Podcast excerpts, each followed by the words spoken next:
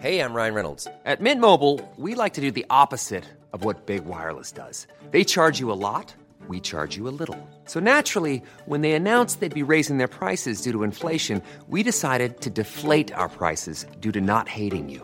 That's right. We're cutting the price of Mint Unlimited from $30 a month to just $15 a month. Give it a try at mintmobile.com slash switch. $45 upfront for three months plus taxes and fees. Promo rate for new customers for limited time. Unlimited more than 40 gigabytes per month. Slows. Full terms at mintmobile.com. Esto es República H. La información más importante con el punto de vista objetivo, claro y dinámico de Blanca Becerril.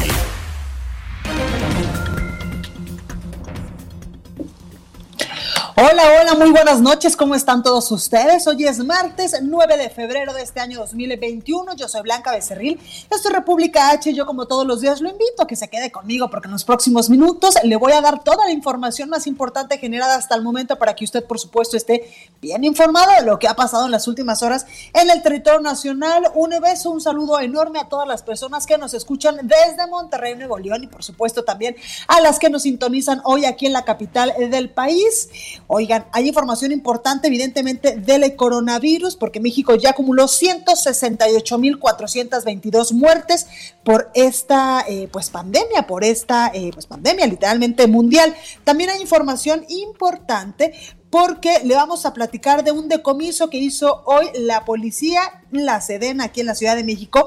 Escuche usted, aseguraron 60 kilos de cocaína en la colonia Narvarte, aquí en la capital del país. También habrá información importante, por supuesto, de lo que está pasando o de lo que pasó durante todo este día ya en el Senado de Estados Unidos, que declaró constitucional el segundo juicio político. ¿Contra quién cree? Pues contra el expresidente de la Unión Americana, Donald Trump. Así que le vamos a tener todos los detalles. Yo soy Blanca Becerril, esto es República H. ¿Qué le parece si arrancamos rápidamente con un resumen de noticias y comenzamos? En resumen. El expresidente de Altos Hornos de México, Alonso Ancira, pactó un acuerdo preparatorio con Pemex con la intención de que la fiscalía se desista de la acusación en su contra por lavado de dinero en el caso de la planta chatarra de agronitrogenados. Anuncia el canciller mexicano Marcelo Ebrard que a partir de la próxima semana se reanudará la entrega de vacunas de Pfizer a nuestro país. Se espera el arribo de 491.400 dosis. El panista Ricardo Anaya afirmó que el gobierno del presidente Andrés Manuel López Obrador debe asumir su responsabilidad en la muerte de los ciudadanos por la pandemia de coronavirus. La oposición en el Senado exigió de nueva cuenta la renuncia del subsecretario de Salud, Hugo López Gatel, a quienes responsabilizaron de la fallida estrategia del gobierno para enfrentar al coronavirus y algunas senadoras incluso ya le apodaron el señor muerte o el doctor muerte. México registra en enero la inflación más alta desde hace cuatro años, cuando en enero de, 2002, de 2017 se elevó debido pues al gasolinazo. El INEGI informó que en el primer mes de 2021 el índice nacional de precios al consumidor registró un aumento mensual del 0.86%, lo que produjo que la inflación a tasa anual se ubicara en 3.54%. Y bajan las reservas internacionales. El Banco de México informó que al viernes 5 de febrero registraron una disminución por 220 millones de dólares, por lo que su saldo al cierre de la semana fue de 195.726 millones de dólares. Reporte vial. Bueno, pues vamos a las calles de la Ciudad de México con mi compañero Javier Ruiz. Javier, ¿cómo estás? Muy bien, Blanca. Saludo con gusto, excelente noche. Estamos recorriendo la zona norte de la Ciudad de México. A través de la Avenida de los Insurgentes vamos a encontrar problemas viales, al menos para quien se desplaza de la zona del eje 5 norte y esto en dirección hacia el paradero del metro Indios Verdes y para continuar hacia la carretera autopista México-Pachuca. El sentido opuesto, lo que pudimos observar que en general el avance es constante, solo hay que moderar la velocidad en lo que corresponde a la avenida Montevideo, asentamientos provocados por la operación de semáforos a partir de insurgentes esto en dirección hacia la avenida Instituto Politécnico Nacional o más adelante para llegar hacia la calzada Vallejo. Y el circuito interior todavía comenzamos con la circulación a partir de la calzada de los Ministerios y esto en dirección hacia la avenida Congreso de la Unión. En el sentido opuesto es mucho más aceptable, solo hay que moderar la velocidad. De momento, Blanca, el reporte que tenemos. Pues ahí los detalles. Gracias, Javier. Estamos atentos. Hasta luego. Buenas Bueno, Israel Lorenzana, ¿tú en qué punto de la Ciudad de México te encuentras? Blanca, muchísimas gracias, un gusto saludarte esta noche.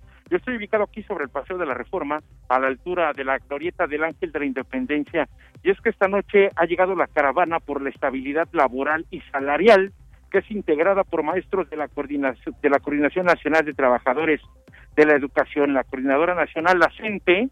Ellas salieron desde Michoacán Blanca, hicieron una parada en Toluca, y de ahí llegaron aquí a la Ciudad de México. Pretenden desplazarse hacia la zona del Zócalo capitalino, pero hay que señalar que tenemos elementos de la Secretaría de Seguridad Ciudadana ya apostados a través de Valderas y Juárez, por supuesto para impedir que esta caravana esté ingresando a la plancha del Zócalo. Los maestros llevaron a cabo un meeting, aparentemente ya en unos minutos estarán desplazando hacia el Zócalo capitalino y en materia vehicular, bueno, pues cerrado el paseo de la reforma para nuestros amigos que se desplazan con dirección hacia insurgentes a partir de la zona de la glorieta de la Diana Cazadora van a encontrar cortes viales por parte de elementos de la Secretaría de Seguridad Ciudadana. Únicamente funcionan los carriles laterales, te reitero, esto con dirección hacia la Avenida de los Insurgentes.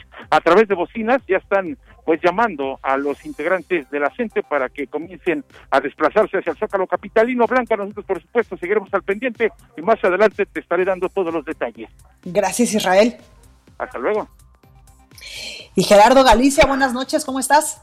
Excelente noche, Blanca. Muy bien, y damos cuenta de lo ocurrido en la colonia Narvarte, donde un fuerte operativo encabezado por la policía capitalina derivó o terminó con la detención de un presunto narcomenudista y el decomiso de por lo menos 62 kilogramos de cocaína. Esto ocurrió justo en el número 1610 de la avenida Xola, para mayor referencia casi en su cruce con Doctor Bertis en la alcaldía Benito Juárez eh, por la tarde. Fue un gran operativo policíaco que se generó justo en este punto. Por fortuna no hubo detonaciones, fue un operativo eh, bastante sigiloso por parte de los eh, elementos de la Serena, de la Fiscalía General de Justicia de la Ciudad de México, de la Policía Capitalina, que termina con esta detención de un sujeto que viene del estado de Sinaloa y también con el aseguramiento de 62 kilogramos de cocaína. Todo eh, lo asegurado, Blanca, fue trasladado hacia la agencia de la Fiscalía General de Justicia de la Ciudad de México, ubicado en la avenida Jardín, al norte de la capital, mientras que el eh, departamento asegurado, en el cuarto piso de este inmueble ubicado en el número 1610, quedó completamente acordonado bajo la custodia de la, de la Fiscalía General de Justicia de la capital. Y por lo pronto, lo ocurrido en la colonia Narvarte. Muchísimas gracias, Gerardo. Cuídate. Excelente noche. La nota del día. Bueno, y arrancamos este martes informativo porque el Senado de Estados Unidos avaló ya la constitucionalidad del segundo juicio político contra su expresidente Donald Trump. Nuestro compañero Juan Guevara, periodista de Now Media, nos tiene todos los detalles. Juan, ¿cómo estás? Mi queridísima Blanca, ¿cómo estás? Buenas noches. Así es, eh, cosa que no llamaba la atención, seis senadores rompieron rango, como decimos, se rebelaron contra el Partido Republicano y decidieron el el votar junto con los demócratas y decir que el juicio contra el juicio político, el segundo juicio político contra Donald Trump es absolutamente constitucional. Una de las circunstancias que estamos viendo en este eh, eh, juicio político es el hecho de que eh, se presentaron evidencias muy serias, evidencias muy grandes contra el presidente Trump, inclusive fuentes en la Casa Blanca nos dicen que está muy descontento con el desempeño que ha tenido su grupo legal en el, en el Senado. Eh, ¿Qué se espera el día de mañana? Bueno, se esperan otras 8 a 10 horas de, eh, de, evidencia y eh, veremos qué sucede. Ahora, hay que decirle a nuestra audiencia blanca que el que el, el que enjuicien al, el, al presidente Donald Trump se ve, se ve realmente, es decir, que lo que lo que lo condenen se ve se antoja hasta este momento difícil.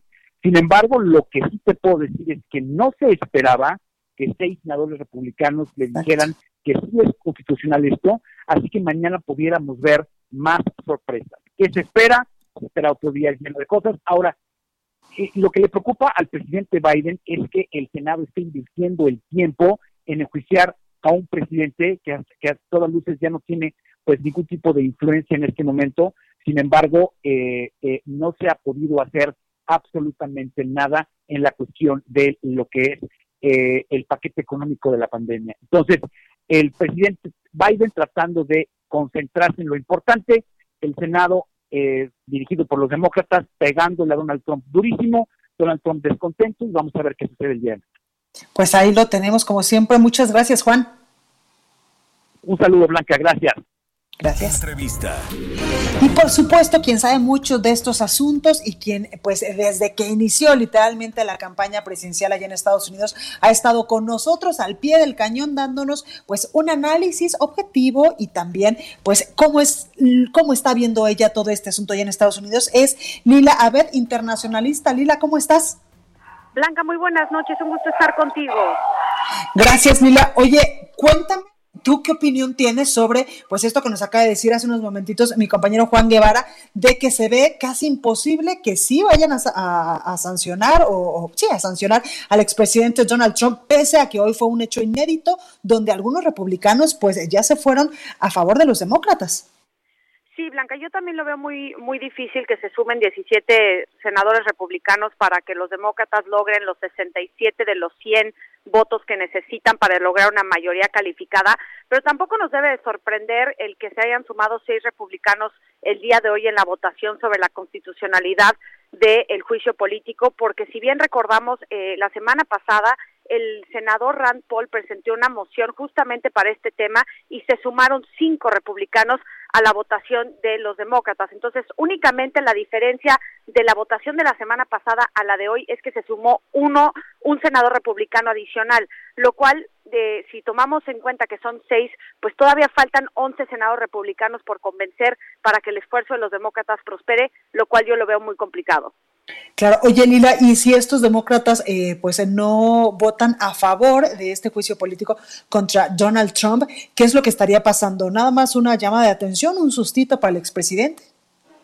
Mira, no creo que es una llamada de atención. Yo creo que los demócratas tenían que sentar una base, marcar un precedente de que lo que ocurrió en el, el asalto al Capitolio el 6 de enero tiene no puede eh, pasar sin, sin enfrentar consecuencias y, y, es una facultad de la Cámara de Representantes iniciar un juicio político y ya el enjuiciamiento como tal eh, es la facultad del Senado, que es el proceso que estamos viviendo hoy en día. Lo interesante de todo esto también es que hay que tomar en cuenta que el expresidente Donald Trump está ahorita en Florida, eh, dándose, expresándole mucha atención a cuáles de los republicanos están votando con los demócratas, porque si él queda absuelto, que es lo más probable que ocurra, pues él se, se, se dice eh, eh, dentro de su residencia que va a estar castigando y buscando la venganza en contra de los republicanos que según él lo traicionaron, ¿no? Claro, y es que sí pesa Donald Trump, sobre todo dentro de los republicanos y más para las próximas elecciones, que no hay que olvidar que pues sí tiene una base votante importante ahí en Estados Unidos. Sin duda, y por eso vimos que el líder minoritario de los republicanos en la Cámara de Representantes, McCarthy, de hecho fue a la residencia del expresidente Trump a Florida porque sabe que necesita el apoyo de la base electoral que heredó el Partido Republicano, que en grandes rasgos todavía es muy fiel a la figura de Trump, a su ideología, y aquí es a donde traen un tema interno eh, complicado los republicanos, que porque por un lado pues se quieren distanciar de Trump, pero por otro lado, si lo enjuician es darle un golpe muy fuerte a una base electoral que todavía lo ve como un, un, un líder eh, legítimo y que lo favorecen hasta el día de hoy. Entonces aquí es a donde traen pues este dilema, ¿no? Los republicanos, cómo distanciarse de Trump, pero a la vez todavía mantener los votos que van a necesitar, como tú bien lo dijiste, Blanca, en las elecciones intermedias del 2022 y la presidencial del 2024. Totalmente. Oye, Lila, ¿y la postura del presidente Joe Biden, cuál crees que sea en relación a este eh, juicio político que le está absorbiendo, sobre todo en estos momentos, pues mucha energía al Senado allá en Estados Unidos? ¿Crees que él quiera que los demócratas pues sigan con este asunto o ya mejor se pongan a trabajar en otras cosas no menos importantes o a lo mejor y sí más importantes que Estados Unidos requieren en estos momentos? Fíjate que es muy interesante porque el día de hoy el presidente Joe Biden ante los medios de comunicación dijo que él no está metido en el tema del juicio político, él está enfocado en, en brindarle alivio a los estadounidenses por COVID-19, al igual que confirmar a su gabinete que tiene que ser confirmado en el Senado. Por eso también han dicho eh, los senadores que van a tratar de hacer un juicio político muy corto, no debe de durar más de una semana, máximo dos. Este, pero es muy interesante porque con Biden eh, vemos a un líder que está muy enfocado en gobernar, no está obsesionado en los actos políticos de su predecesor y, y, y creo que eso es muy importante, ¿no? Está tomando las riendas eh, del, país, está enfocado en el tema de la pandemia, en la recuperación económica, en el cambio climático, en el tema de injusticia racial y creo que eso es lo que está demostrando desde la Casa Blanca, como bien lo dijo hoy ante una conferencia en la Casa Blanca, dijo que este, los senadores tienen eh, su, su chamba y él tiene la suya y él está enfocado eh, en lo que le pertenece como presidente de Estados Unidos. Totalmente, pues ahí lo tenemos, Lila Abed, internacionalista, muchas gracias. Al contrario, Blanca, muy buenas noches. Igualmente. Bueno, pues ahora vamos a información, por supuesto, de nuestro país y es que Pfizer reanudará el suministro de vacunas a México. La información la tiene mi compañero Francisco Nieto. Francisco, ¿cómo estás? Blanca, ¿qué tal? Muy buenas noches. Pues sí, hoy en la mañanera el secretario de Relaciones Exteriores, Marcelo Ebrard, informó que se reanudará la próxima semana la entrega de vacunas del laboratorio Pfizer. Tanto en la mañanera como en sus redes sociales, el canciller explicó que se recibirán casi medio millón de dosis y se entrega, esta entrega sucederá a partir del lunes 15 de febrero. Explicó que ayer en la noche se recibió una comunicación de los directivos de Pfizer confirmando este, esta nueva entrega eh, de vacunas que habitualmente estaban enviándose y que fue suspendida hace tres semanas a nivel internacional. Eh, también en la mañana el, el canciller recordó pues eh, la gama de posibilidades que tiene México para conseguir eh, la vacuna, por ejemplo, en el caso de Sputnik 5, dijo que se espera la confirmación del gobierno de Rusia para, para ya buscar un arribo al país.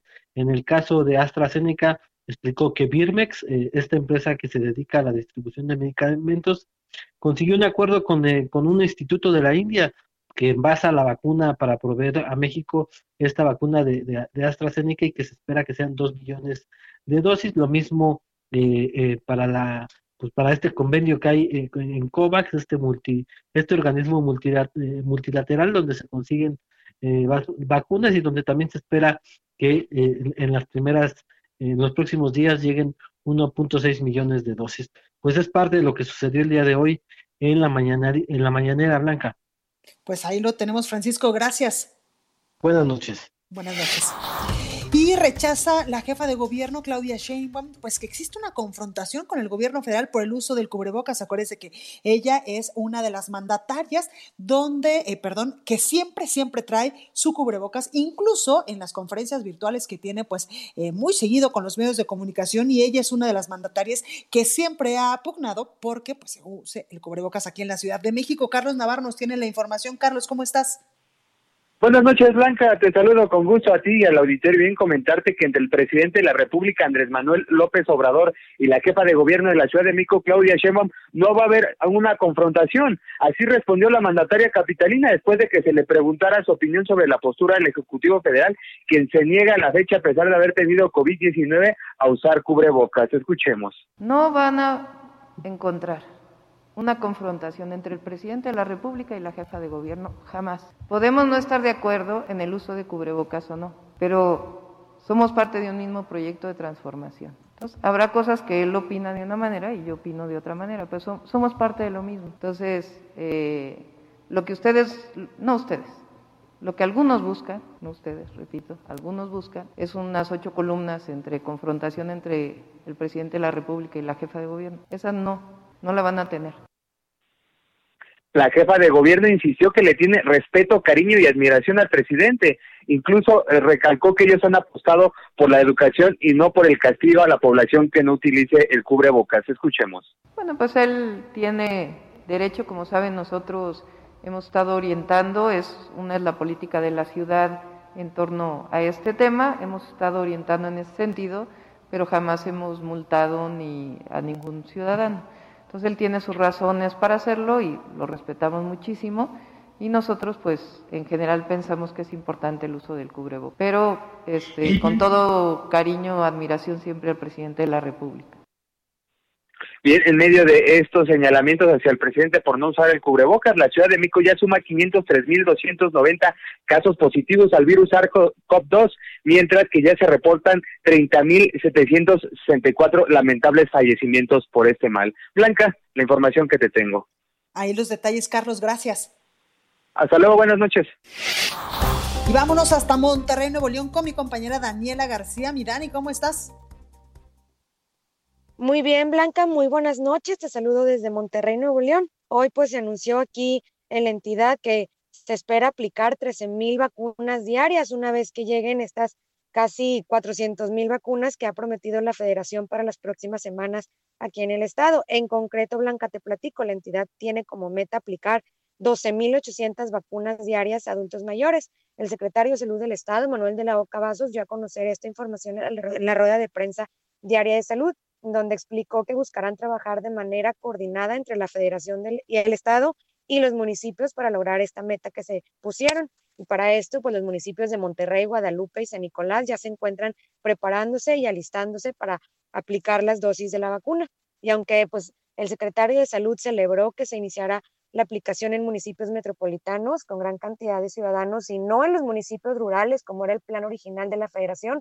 Aseguró pues no sentirse muy confiado en que lleguen estas vacunas en la fecha prometida por la autoridad estatal.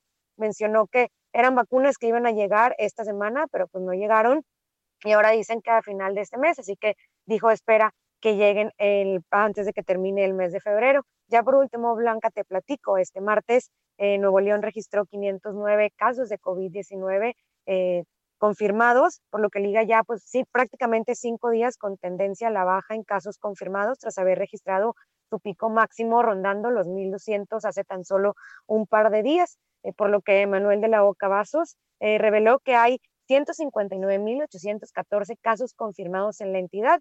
Se sumaron 41 fallecimientos más para dar un total de 8.207 personas que han perdido la vida por esta enfermedad aquí en Nuevo León. Pues hay los detalles, Dani, gracias. Al contrario, Blanca, muy buenas noches. Buenas noches. Oiga, ¿y qué le parece si vamos con el dato curioso de la Ciudad de México con mi compañero Abraham Arreola?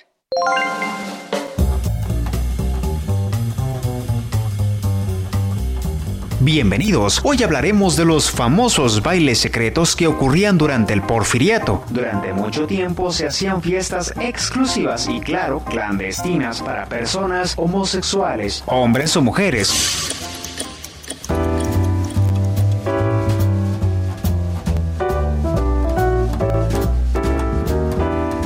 En una de esas, resultó que el yerno de Porfirio Díaz, Ignacio de la Torre y Mier, descubrió que le gustaban esas fiestas, así que cada cierto tiempo acudía a celebrar. Estas fiestas eran un secreto a voces, pero todo cambió cuando se enteraron que en una de tantas redadas que hicieron habían detenido a ni más ni menos que a este caballero a Ignacio de la Torre y Mier, yerno del casi sacrosanto Porfirio Díaz.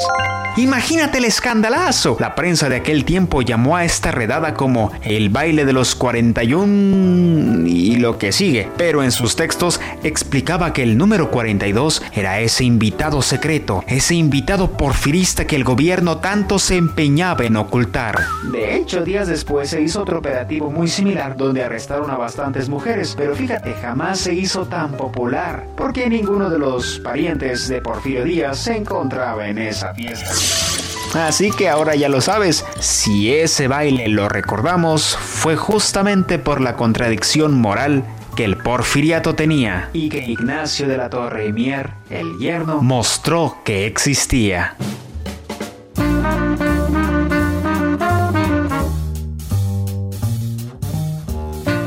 Yo soy Abraham Arreola. Para más contenido, búscame en YouTube, VoxLiber con audiolibros y reporteando con reportajes. En Twitter estoy como arroba Arreola 7. En la producción, Orlando Oliveros. Hasta la próxima. Gracias. Pues interesante, como siempre, la información de mi compañero Abraham Oiga. Y hoy aquí en la Ciudad de México, pues ya abrieron formalmente los centros comerciales que evidentemente pues estableció el gobierno capitalino el día viernes, que ya podían pues abrir incluso las 24 horas y los restaurantes pues le ampliaron el horario de apertura. Antes estaban hasta las 6 de la tarde y ahora pueden estar hasta las 9 de la noche. Oiga, pero en cuanto a los centros comerciales, desde el momento pues antes de su apertura, decenas de consumidores esperaban en una fila fila larga en algunos centros comerciales, como por ejemplo en Centro Coyoacán, también en Perisur, por ejemplo, en Parque Delta, Centro Coyoacán, en fin, en muchísimas plazas aquí en la capital del país, donde, ojo, a la entrada, pues los trabajadores piden la temperatura, le regalan gel antibacterial. Lo malo es que el código QR, pues es opcional, no es obligatorio. Oiga, yo soy Blanca Becerril, esto es República H. ¿Qué le parece si vamos a un pequeño corte yo regreso con más información?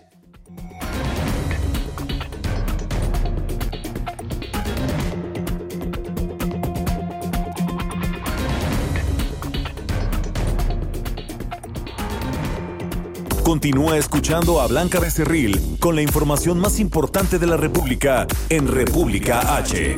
Regresamos. Estamos de regreso con la información más importante de la República en República H con Blanca Becerril, transmitiendo en Heraldo Radio en resumen. En las últimas 24 horas, México sumó 10.738 casos nuevos y 1.701 muertes por coronavirus, para un total de 168.433 fallecidos y esto, evidentemente, de acuerdo con los datos presentados esta noche por la Secretaría de Salud. El presidente de México, Andrés Manuel López Obrador, tiene sus razones para no usar el cubrebocas y ese derecho tiene que ser respetado, afirmó la jefa de gobierno de la Ciudad de México, Claudia Sheinbaum. Los distintos comercios y restaurantes ubicados aquí en la capital del país deben implementar el uso de código QR obligatorio para empleados y clientes. Además, deberán realizar pruebas semanales a 20% de los vendedores de piso, esto para evitar contagios por la pandemia de coronavirus. Senadores del PAN mostraron su absoluto rechazo a la iniciativa del coordinador de Morena, Ricardo Monreal, que pretende, dicen ellos, censurar a las redes sociales. Los panistas criticaron que este tipo de iniciativas sean las prioridades del partido en el gobierno, en lugar de proponer y aprobar soluciones para enfrentar la crisis sanitaria y económica que enfrenta nuestro país. El partido Querétaro Independiente descartó postular al actor Carlos Villagrán Kiko, el de El Chavo del Ocho, como su candidato a la gubernatura debido a la alianza con el Partido Acción Nacional. La Secretaría de Seguridad Ciudadana, en coordinación con personal de la Secretaría de la Defensa Nacional y de la Fiscalía Capitalina, ejecutaron una orden de, cateo, una orden de cateo en un inmueble ubicado aquí en la colonia Narvarte, donde fue detenido un hombre de Sinaloa, además de asegurar 60 kilogramos de cocaína. Reporte vial. Bueno, regresamos a las calles de la Ciudad de México con mi compañero Javier Ruiz. Javier, ¿cómo estás? Muy bien, Blanca, ¿qué tal? Te saludo con gusto, excelente noche. Estamos recorriendo ahora el eje poniente, la avenida Cuauhtémoc, donde ha mejorado el avance vehicular y bastante, al menos para quien se desplaza de la avenida Chapultepec, y esto en dirección hacia el eje 3 sur, la avenida Baja California, bien para continuar al viaducto Miguel Alemán. El viaducto todavía con problemas viales, principalmente para quien se desplaza de la avenida Revolución y esto en dirección hacia el eje central Lázaro Cárdenas.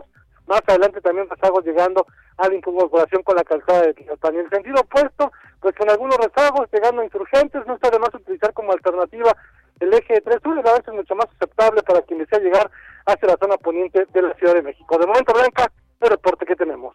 Muchas gracias, Javier. Estamos atentos, buenas noches, hasta luego. Gracias, Gerardo Galicia. Buenas noches. Adelante. Excelente noche, Blanca, y tenemos información desde el sur de la capital, información para nuestros amigos que van a utilizar División del Norte. Ha disminuido ya la afluencia de vehículos y el avance que van a encontrar cada vez es más rápido si dejan atrás la zona de Churubusco con rumbo a la avenida Miguel Ángel de Quevedo. Es este último punto donde sí van a encontrar rezago y se debe únicamente a la operación de semáforos. Superándolo, nuevamente el avance mejora notablemente. En el sentido opuesto, ya es opción División del Norte para poder llegar a la zona de Churubusco y si se van a incorporar a Churubusco, que el desplazamiento cada vez es más rápido. De hecho, pudimos alcanzar la velocidad máxima ya de 80 kilómetros por hora entre División del Norte y hacia su cruce con Tlalpan, incluso más adelante hasta la calzada de la Viga. Y por lo pronto, el reporte. Gracias, Gerardo. Hasta luego. Hasta luego. Oiga, y en estos momentos, pues hay movilización de la CENTE. Israel Lorenzano nos tiene todos los detalles. Israel, ¿cómo estás?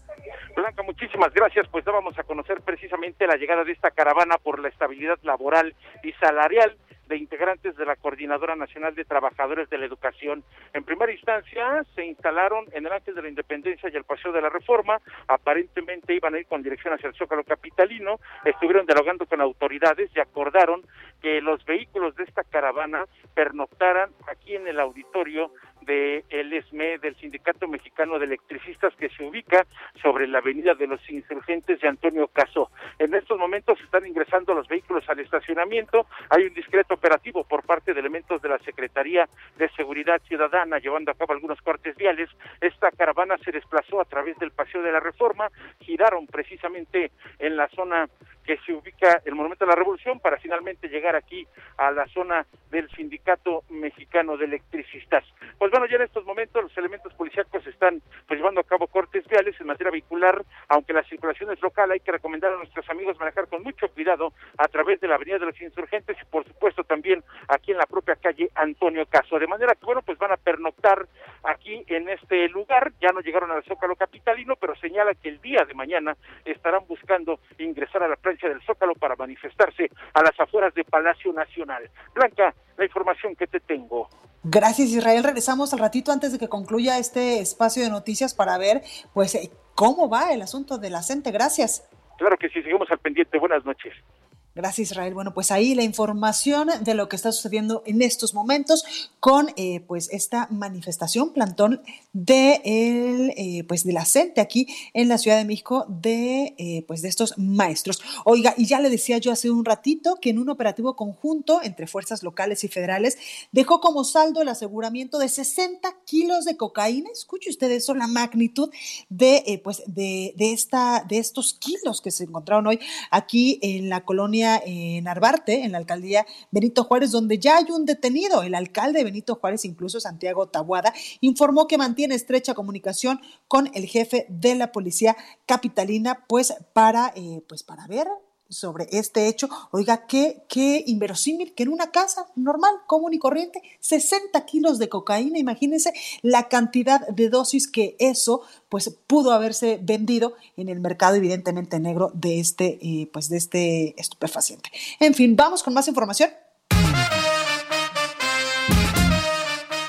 Tecnología, gadgets, redes sociales. Tecno. Tecno. Con Barbacoin. Ya estás, padrino. Bueno, y ya está con nosotros Sergio López, periodista de paréntesis.com. Mi Sergio, ¿cómo estás? Hola, madrina, ¿cómo estás? Un saludo para ti, para toda tu audiencia. Muy bien, oye, y antes de que empecemos con la participación, que evidentemente pues nos vas a hablar de esta iniciativa del senador Ricardo Monreal sobre regular a las redes sociales, hace unos minutitos, luego de que pues fuera tendencia, incluso en Twitter con el hashtag fuera Monreal del Senado, por las más de 15 mil críticas a su iniciativa precisamente para esto, para regular las redes sociales. Hace unos momentitos el coordinador de Morena allá en el Senado de la República, Ricardo Monreal, pues dijo que frenará durante tres semanitas su propuesta, pues a fin de que los interesados puedan opinar para enriquecer su planteamiento. ¿Tú qué opinas de esto, lo bueno o lo malo? Pues, pues mira, hay, hay, hay, hay algo que podríamos decir que está a favor, que sin duda el tema es ponerlo sobre la mesa. Lo que está en contra es un poco los planteamientos y entiendo el, el, hecho de que lo retrase unas tres semanas para tratar de emplear la conversación. Muy rápido, un resumen de, de, qué es lo que busca la, la iniciativa. Primero, cataloga como relevante o no las redes, ¿no? Según el número de usuarios lo cual pues, de entrada no es muy bueno porque los pones en pisos disparejos y un poco la tecnología lo que busca es democratizar y luego ponerlos en pisos disparejos puede eh, traer consecuencias no muy favorables en el tema de, libre mercado y tal, pero bueno, ahorita andamos en, ahondamos en eso. Luego, eh, darle facultades al IFT, que esto es muy interesante, para que este sea como un órgano regulador de las propias redes, y entonces por ahí de si Facebook o Twitter quieren operar, o cualquier red que sea, tendría que pedirle permiso al IFT y llenar ahí pues prácticamente yo pensaría, porque no han, no han aclarado, pero pues solicitudes, ¿no? Esto sería particularmente extraño. Y luego el mismo IFT podría imponer multas en caso de que te cierren la cuenta y tú vayas y reclames a Facebook o vayas y reclames a Twitter, este, y ellos no te respondan en primera instancia, puedes ir al IFT y entonces metes una, una aclaración y empieza un proceso que tendría únicamente 24 horas para resolverse en favor o en contra y si no habría una multa. Y este, y bueno, son varias cosas que lo que yo creo y a mí lo que me preocupa más allá de moderar el discurso de las redes, porque de nuevo es muy complicado moderar el discurso de un lado o del otro, creo que tanta traba administrativa le puede terminar por pegar y salir mucho más cara la, la ley eh, que lo que busca solucionar. Y te pongo un ejemplo. Eh, por ejemplo, eh, muchas empresas en México o muchas empresas vienen a México a probar sus servicios, particularmente a la Ciudad de México, y esto es, este es un dato interesante para el auditorio, porque somos un digamos, como un, un, experimento muy grande. Si funciona en México, lo más probable es que funcione en países como Brasil, que funcione en Ah, países como India, que funcione en países como Argentina. Entonces, particularmente la Ciudad de México y Monterrey, por los demográficos, somos un- una, una ciudad donde vienen a probar servicios. Por ahí el servicio de, de citas de Facebook se probó primero en México antes que debutar en Estados Unidos. Entonces, imagínate que a las empresas que empiezan a traer estos nuevos servicios y estas nuevas ofertas y, no- y- y al final eh, fuentes de empleo, le digas, no, ¿sabes qué? Espérame, tienes que pasar primero a registrarse. Pues se van a ir a otras ciudades y se van a ir a otros países a hacer lo mismo. Eh, otro, otro tema es que estás creando un entramado para ver cómo van a cancelar las cuentas y cuál es el procedimiento cuando en realidad, y seamos sinceros, Blanca, cuando yo, y yo creo que con todo tu auditorio, si piensas en Facebook o en Twitter, difícilmente piensas en censura, eh, difícilmente piensas que sean eh, armas que estén en contra eh, de, de las minorías, al contrario, creo que han servido para alzar la voz y para visibilizar algunos movimientos. Entonces, decir que estas redes eh, eh, bajan cuentas, que censuran cuentas, pues es muy complicado, particularmente por, como te decía, en casos complejos, ellas no deciden, deciden consejos de expertos y de asesores, como está haciendo actualmente con el, pre- eh, con el expresidente Donald Trump, que no es Facebook ni es Twitter quien decidió, sino expertos y gente que está más allá.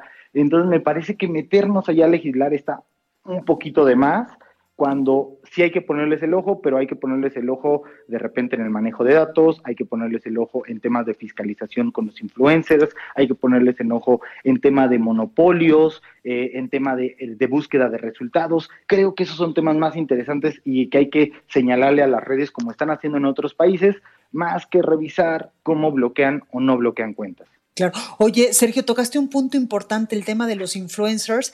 ¿Puedes explicarme un poquito y también para la gente que nos escucha cómo está ese asunto? Porque por lo que yo entiendo, un influencer, por ejemplo, puede hacer 20 mil millones de, promociones, cobrar una la nota y no pagar un, un pesito de impuestos. Pues es que va, va por ahí y, e- es complicado. Es justo lo que están enfrentando, por ejemplo, ahorita en España eh, la regulación está muy encima, porque justo pasa lo que tú dices. De repente ya cuando son influencers muy grandes, pues sí, e- eventualmente expiden facturas y, y- y ya son empresas. Es decir, Claro. estos grandes influencers en los que pensamos son empresas y tienen por atrás grupos de gente ya trabajando. Pero eh, sí hay un vacío legal en el que reciben y de repente pueden salir a hablar de un producto en, o generar algún contenido y pues no hay forma de que pruebes que te están o no te están pagando por eso, de que es un contenido patrocinado o no. En Estados Unidos incluso ya las redes sociales este, y ya algunos servicios obligan a las empresas y obligan a los creadores de contenido a decir si es o no es una pauta publicitaria, Claro. pero sí, o sea, como te digo, ahí es mucho más interesante ver lo que está sucediendo, que de nuevo todas las otras trabas, que al final es que mientras más papeleo pongas y más manos humanos pongas en, en ciertos procesos, pues más dejas abiertas las dudas y más oportunidades para temas de corrupción y lo que tú quieras. Totalmente. Oye, me quedo con el tema de los influencers. Es que en verdad que en Instagram hay una cantidad de personas que incluso pues promocionan productos que a veces ni siquiera tienen, por ejemplo, eh, productos médicos o, remedios, estas cosas, ni siquiera tienen pues los, los, eh, los avals de la COFEPRIS. Y yo he visto también ya muchas quejas en Instagram de influencer que te digo, o sea, promocionan un producto que es la maravilla, como los productos milagro literal, y luego vienen un montón de complicaciones para la gente que les compra, que ahí también pues tiene que ver mucho tu sentido común. Exacto, exacto, pero sí, al final es un tema, es un tema, porque como tú dices, pues nadie los vigila. Al final el Confepris no Claro. puede decir, oye, no puedes salir a decir esto porque pues, no es un anuncio, es una recomendación y compruébamelo, ¿no? Es un tema, es un tema. Claro. Oye, Sergio, de manera muy rápida y por último, las apps de ligue, que ahora pues la conversación ya cambió, evidentemente con este confinamiento y en esta emergencia sanitaria que no puedes salir a fiestas y no puedes conocer gente, para los que están solteros, yo creo que sí es una muy buena herramienta, ¿no? Sí, son una muy buena herramienta y un dato muy curioso, eh, ah, de acuerdo con cifras de Bumble, de Tinder, de Match, la gente sextea menos y textea más. Es decir, han, han, notado que el tema de conversaciones subió o las conversaciones entre usuarios subió 63% con respecto al intercambio de fotos o al intercambio de videos o al intercambio de contenido. Entonces quiere decir que, y, y por ahí lo como lo interpretan es que la gente está buscando conexiones mucho más a largo plazo a través de estos servicios, porque pues ya no hay, ya no hay como pues, la otra parte de salir. Entonces ahora estos servicios, ahí es donde buscas ya la conexión a largo plazo. ¿Quién lo iba a decir? Imagínate, mi abuela. Bueno, en fin. Sergio López, muchísimas gracias. Muchas gracias, Blanca. Un saludo para ti y toda la audiencia. Gracias. Oiga, vamos con mi compañero Antonio Bautista, coeditor de Estados en el Heraldo de México, para que nos dé un adelanto de lo que vamos a poder leer mañana en las páginas de este periódico. Antonio, ¿cómo estás? Blanca, ¿qué tal? Muy buenas noches a ti y a los radioescuchas del Heraldo Radio aquí en República H. Bueno, pues eh, estamos a cuatro meses de que se inicien las campañas electorales y las autoridades del Estado de México y los partidos políticos pues ya se pusieron de acuerdo, están empezando ya a tener mesas pues para blindar la elección en materia de seguridad y sobre todo en materia sanitaria. Recordemos que el Estado de México pues tendrá en disputa 1.302 cargos de elección popular y eh, pues ya empezaron los acercamientos entre las autoridades electorales y del gobierno para eh, pues establecer los protocolos de sanidad y de seguridad. Mañana podremos enterarnos de todos los detalles en la sección de estados, en particular del, Domex de El Heraldo. Y bueno, también mañana tenemos un texto interesante con esta pandemia, pues se ha recurrido a, muchas cosas para poder eh, atender a los enfermos y una de ellas que no, se ha, que no quebrado en la gente es la fe. Y en el particular, en el caso de Durango, hay tres santos a los que la gente está recurriendo para fortalecer, además de los tratamientos médicos, eh, sus oraciones para que puedan salir de esta enfermedad. Eso es lo que vamos a tener mañana en nuestras páginas, Blanca. Pues ahí, ahí lo andaremos leyendo, Antonio, gracias. A ustedes, buena noche. Oiga, y ya le comentaba yo que hoy se llevó a cabo la audiencia del empresario Alonso Ancira por aquel asunto de los agronitrogenados de esta planta chatarra. Arturo Ángel, periodista de Animal Político, nos tiene pues todos los detalles de qué fue lo que pasó el día de hoy, que tal parece que ya llegaron a un acuerdo y hasta podría pues ya quedar en libertad. Arturo, ¿cómo estás? Hola, ¿cómo están? Muy buenas noches. Oye, pues cuéntame qué pasó hoy en la audiencia de, de Alonso Ancira, que después de ser extraditado de España, pues acá ya tuvo que enfrentar la justicia.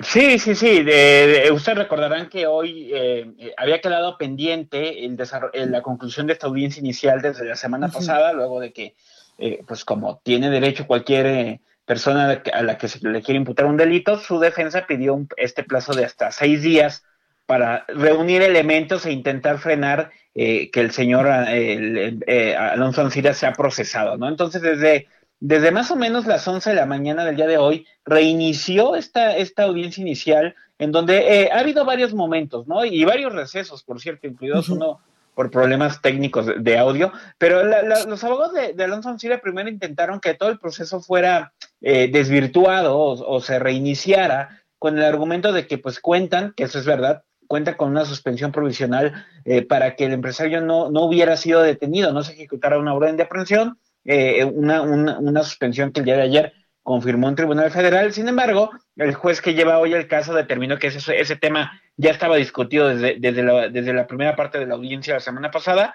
y que no era procedente, ¿no? Entonces, se pasó, con, se inició con lo que realmente eh, faltaba, que era la, que la defensa comenzar a aportar algunos elementos de prueba. Han argumentado cosas como que el delito de lavado de dinero, pues eh, en este caso ya estaría eh, pues eh, sobre... Prescrito, ¿no? Bien, ya, ya, ya, habría terminado el plazo legal para poderlo acusar. El juez estimó que no es así. Luego la defensa de Ancira dijo que no había ninguna irregularidad porque pues fue esto, este contrato de, de, por esta empresa, perdón, por esta planta en mal estado que concedió Pemex en el tiempo de Lozoya a Altos Hornos, pues fue un procedimiento que se siguió bajo las reglas que establecía la ley. Sin embargo, pues la, tanto Pemex como la Unidad de Inteligencia Financiera que participan en esta audiencia, pues insistieron en que pues, e, e, el proceso fue totalmente irregular porque se pagó hasta 10 veces más por esa planta que estaba en condiciones de chatarra. Y finalmente llegamos a un punto que ya el propio presidente de la República lo había adelantado desde hace varios días, que es que eh,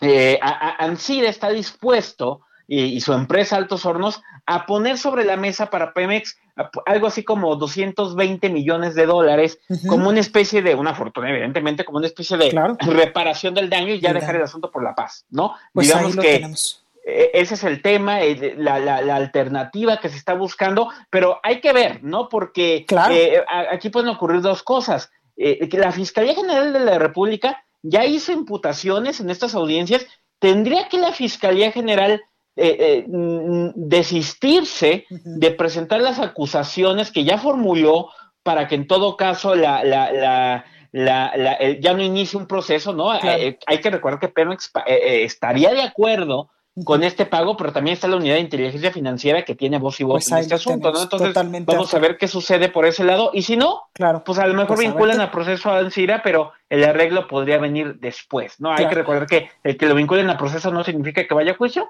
solo que sale un plazo, un plazo nuevo de investigación y pues podría ahí haber materializarse la negociación. Entonces, vamos a ver si ocurre hoy mismo o posteriormente.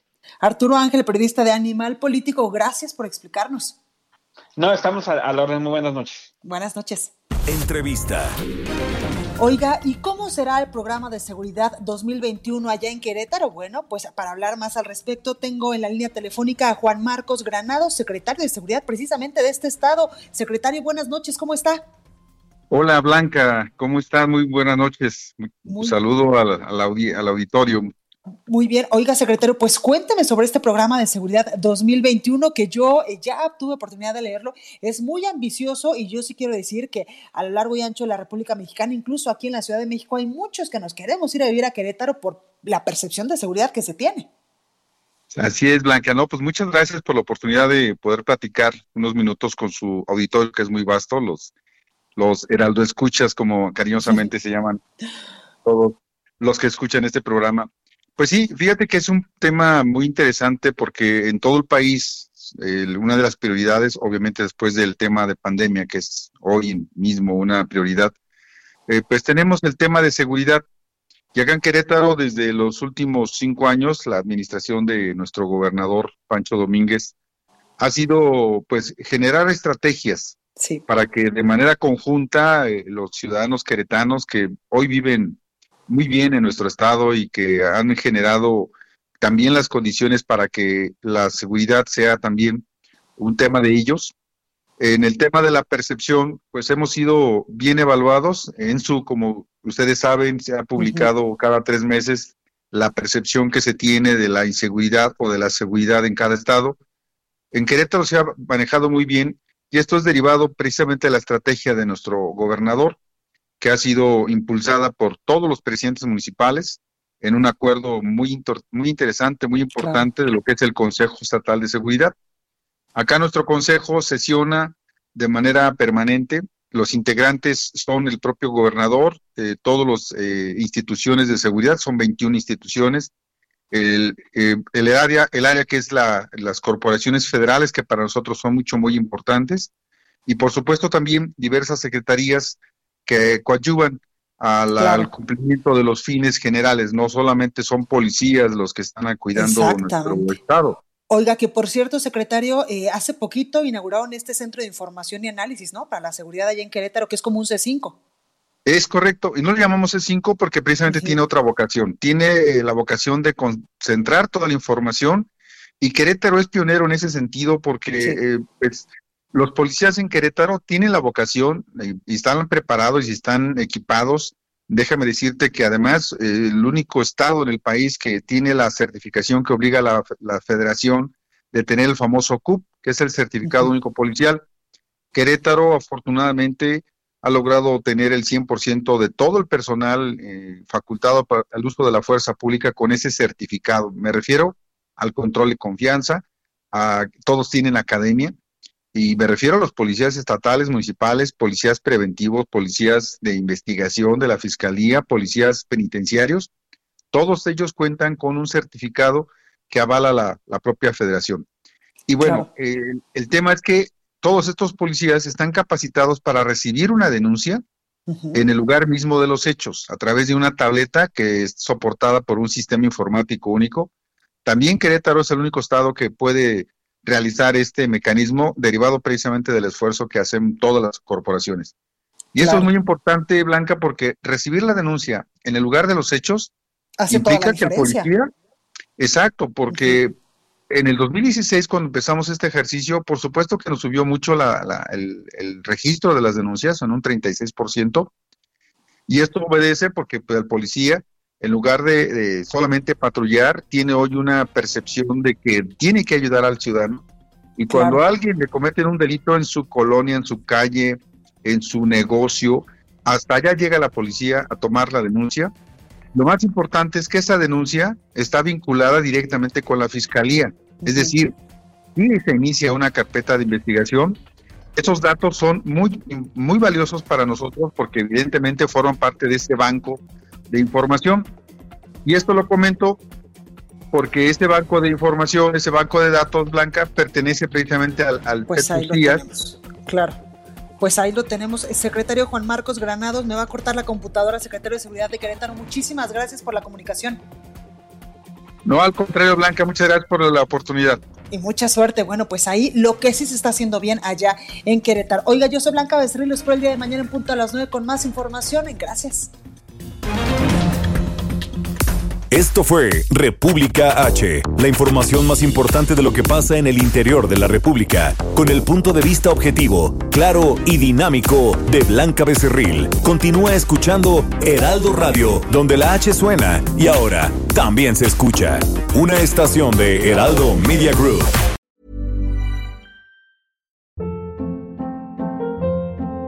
Hold up. What was that? Boring. No flavor. That was as bad as those leftovers you ate all week. Kiki Palmer here, and it's time to say hello to something fresh and guilt-free. Hello Fresh. Jazz up dinner with pecan-crusted chicken or garlic butter shrimp scampi. Now that's music to my mouth. Hello Fresh. Let's get this dinner party started. Discover all the delicious possibilities at hellofresh.com.